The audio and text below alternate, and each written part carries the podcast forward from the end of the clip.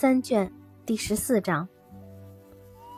大约在宾利和健订婚后一个星期，有天上午，宾利正和太太、小姐们坐在起居室里，忽然听到一阵马车声，大家都赶忙凑到窗口。只见一辆四驾马车驶进草场。一大清早，照理不会有客人来。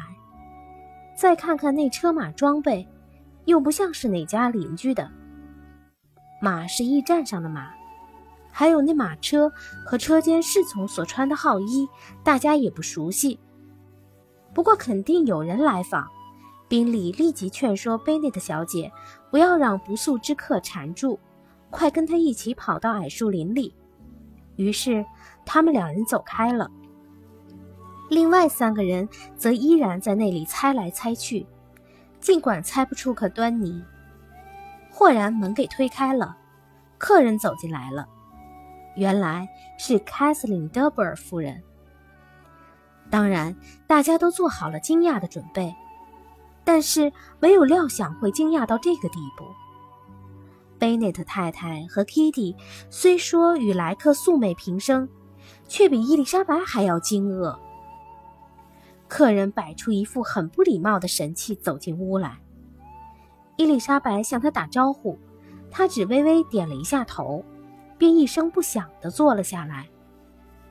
夫人进来以后，虽然没有要求介绍，伊丽莎白还是把她的姓名告诉了母亲。贝内的太太大为愕然，不过有这样一位贵客登门，她又感到十分荣幸。因此，便万分客气地加以接待。凯瑟琳夫人默默坐了一会儿，然后便冷冰冰地对伊丽莎白说：“我想你挺好吧，贝内特小姐。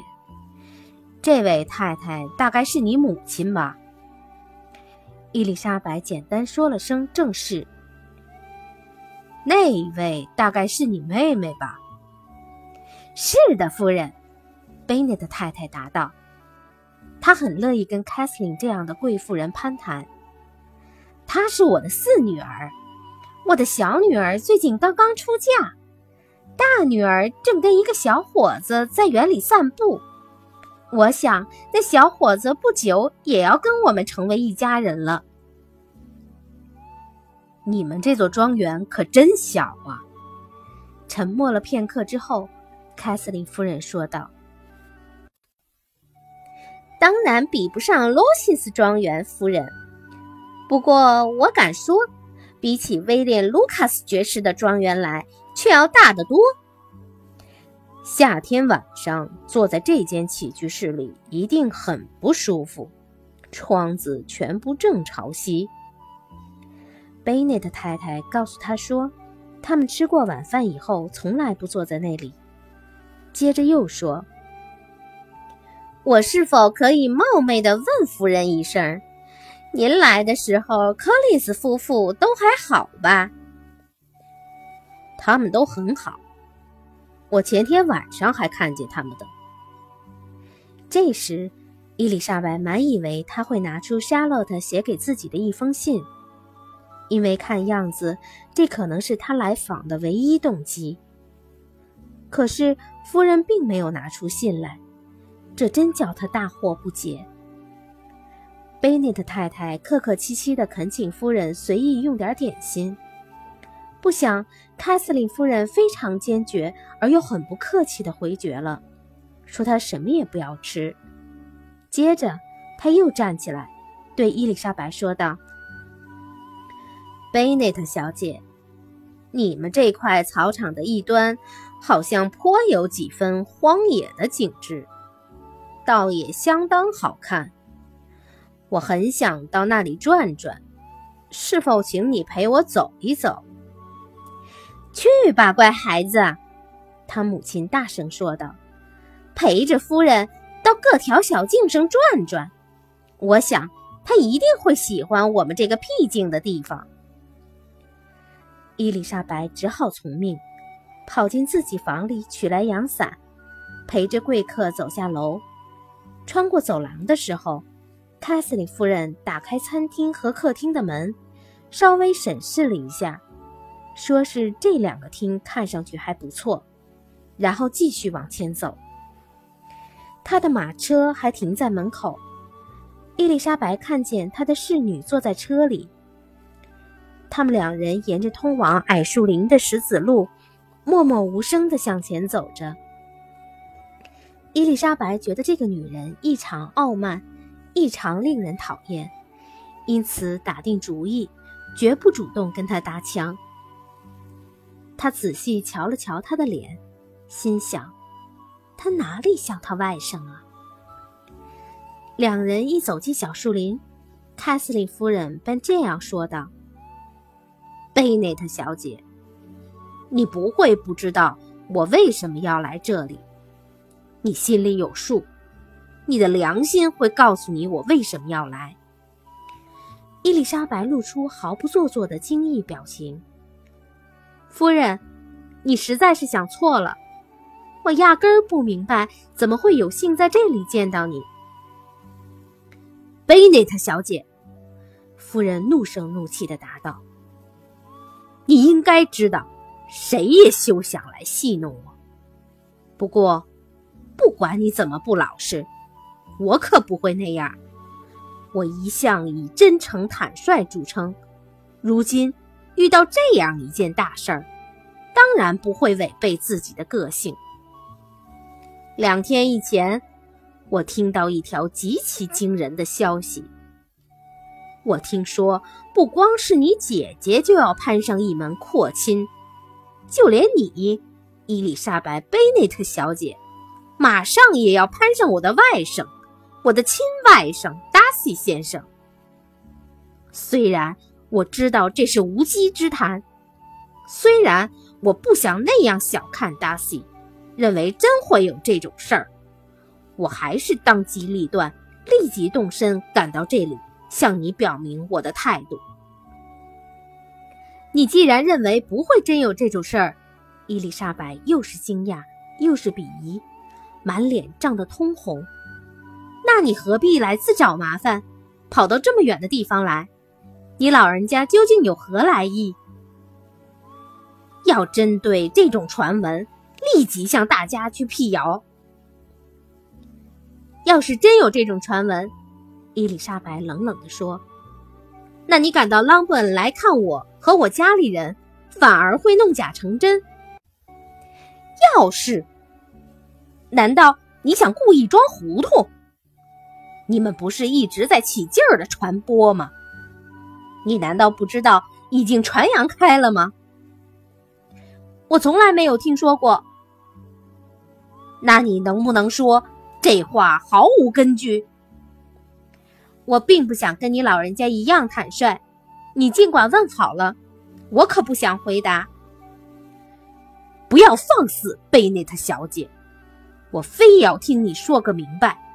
我外甥向你求过婚没有？你老人家说过这不可能，理应不可能。他只要头脑清醒，那就绝不可能。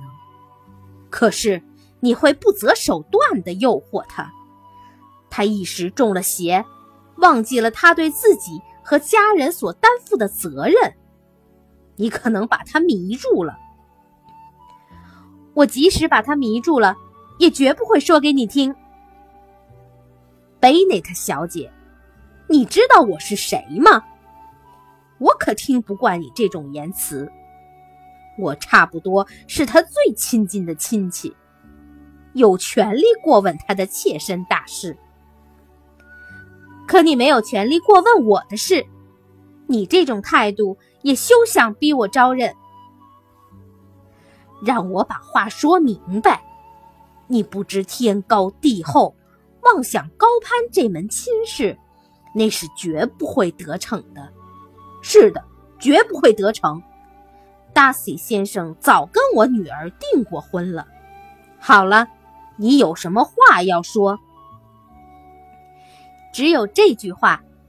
要是他真订婚了，那你就没有理由认为他会向我求婚。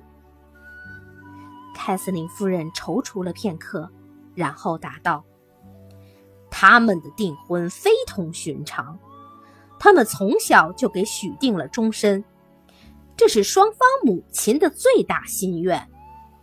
他们还在摇篮里，我们就给他们定了亲。现在眼见姐妹俩就要如愿以偿，那小两口就要成亲，却冒出了个出身卑贱、门户低微。跟他非亲非眷的小妮子从中作梗，难道你完全无视他亲人的心愿，无视他与德布尔小姐默许的婚约？难道你一点不讲体统，一点不知廉耻吗？难道你没听我说过，他从小就跟他表妹定了终身吗？不错，我以前听说过，可是。那关我什么事儿？要是没有别的理由妨碍我嫁给你外甥，我绝不会因为他母亲和姨妈要他娶德布尔小姐而就此却步。你们姐妹俩费尽心机筹划了这起姻缘，能否得逞，却要取决于别人。要是达西先生既没有义务，也不愿意跟他表妹结婚，那他为什么不能另做选择？要是他选中了我？我为什么不能答应他？为了维护尊严、顾全体面、谨慎从事，而且从利害关系着想，也不允许这么做。是的，贝内特小姐，从利害关系着想。如果你硬要一意孤行，那就休想他的亲友会对你客气。凡是与他沾亲带故的人。都会指责你、轻视你、厌恶你，你们的联姻成了一桩耻辱。我们甚至谁都不愿提起你的名字。这真是天大的不幸，伊丽莎白答道。不过，做了达西先生的太太，势必会享受到莫大的幸福。因此，总的说来，完全用不着懊恼。你这个丫头真是顽固不化，我都替你害臊。今年春天我那么厚待你，你就这样报答我？难道你对此就没有一点感恩之心？我们还是坐下谈谈。你应该明白，贝内特小姐，我是抱着不达目的誓不罢休的决心来到这里的，谁也休想劝阻我。我从不听从任何人的怪念，我从不让自己失望。那只能使你目前的处境更加可怜，而对我却毫无影响。我说话不许你插嘴，你给我老实听着。我女儿和我外甥是天生的一对儿，他们的母亲出身于同一贵族世家，他们的父亲家。虽然没有爵位，可都是很有地位的名门世家。他们两家都有巨额资产，两家亲人都一致认定他们是天造地设的一对儿。谁能拆散他们？你个小妮子，一无门第，二无贵亲，三无财产，却要痴心妄想，这像什么话？真让人忍无可忍。你要是有点自知之明，就不会想要背弃自己的出身。我认为，我跟你外甥结婚，并不会背弃自己的出身。他是个绅士，我是绅士的女儿，我们正是门当户对。不错，你的确是绅士的女儿。可你妈妈是个什么人？你舅父母和姨父母又是什么人？别以为我不了解他们的底细。不管我的亲戚是些什么人，伊丽莎白说道：“只要你外甥不计较，便与你毫不相干。”你明言直语的告诉我，你究竟跟他订婚了没有？伊丽莎白本想不买凯瑟琳夫人的账，索性不回答这个问题。可是细想了想之后，又不得不说，没有。凯瑟琳夫人显得很高兴。你肯答应我永远不跟他订婚吗？我不能答应这种事儿，贝内特小姐，你真让我感到震惊。我原以为你会通情达理一些，你可不要打错了算盘，认为我会退让。你不答应我的要求，我就绝不走开。我绝不会答应你的要求。你休想恐吓我去干那种荒唐透顶的事儿。你想让达西先生跟你女儿结婚，可是就算我答应了你的要求，难道就能促成他们俩的婚事吗？要是他看中了我，就算我拒绝他，难道他会因此而去向他表妹求婚吗？恕我直言，凯瑟琳夫人，你这种异想天开的要求实在有些荒唐。你的论点也实在无聊。你要是以为你能拿这些话说动我，那你就完全看错了人。你外甥是否让你干涉他的事儿，这我说不上。可你绝对没有权利干涉我的事儿。因此，我请求你不要为这件事儿再来纠缠我了。请你不要这么性急，我还远远没有说完呢。我所以坚决反对你和我外甥结婚，理由除了上面提到的那些之外，还得补充一条。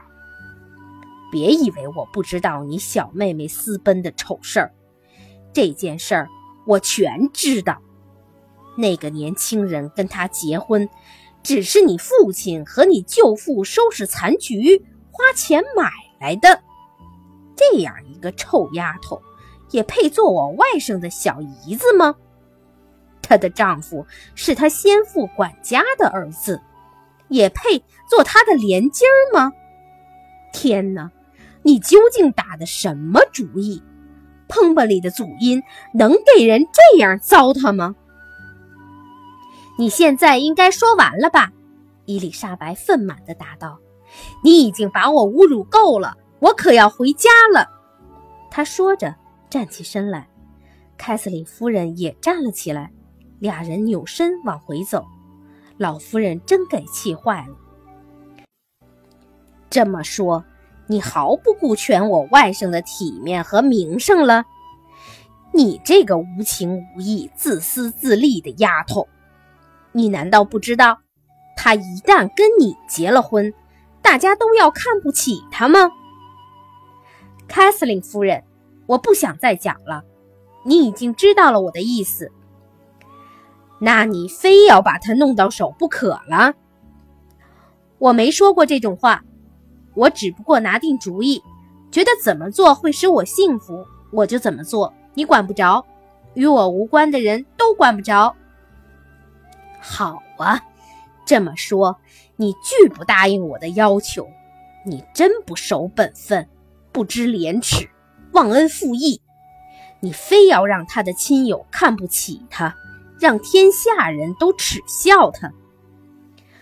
目前这件事根本谈不到什么本分、廉耻和恩义。伊丽莎白答道：“我与达西先生结婚，并不触犯这些原则。要是说他娶我真会引起家里人厌恶他，那我也毫不在乎。至于说天下人会因此而感到气愤，我认为世人大多数都很通情达理，不见得个个都会耻笑他。这就是你的真实思想，这就是你坚定不移的决心。好极了，我现在可知道怎么办了，贝内特小姐，别以为你的痴心妄想会得逞。我是来探探你的，我原指望你会通情达理一些。不过，你等着瞧吧，我非要达到目的不可。凯瑟琳夫人就这样一直喋喋不休，等走到马车门口，又急忙掉过头来，接着说道：“我不向你告辞，贝内特小姐，我也不问候你母亲，你们不配受到这样的礼遇，我感到扫兴透了。”伊丽莎白没去理他。也没请他回屋坐坐，便只身不声不响地走进屋里。他上楼的时候，听到马车驶走的声音。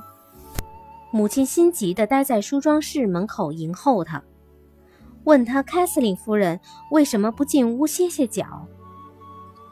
他不愿意进来。女儿说：“他要走。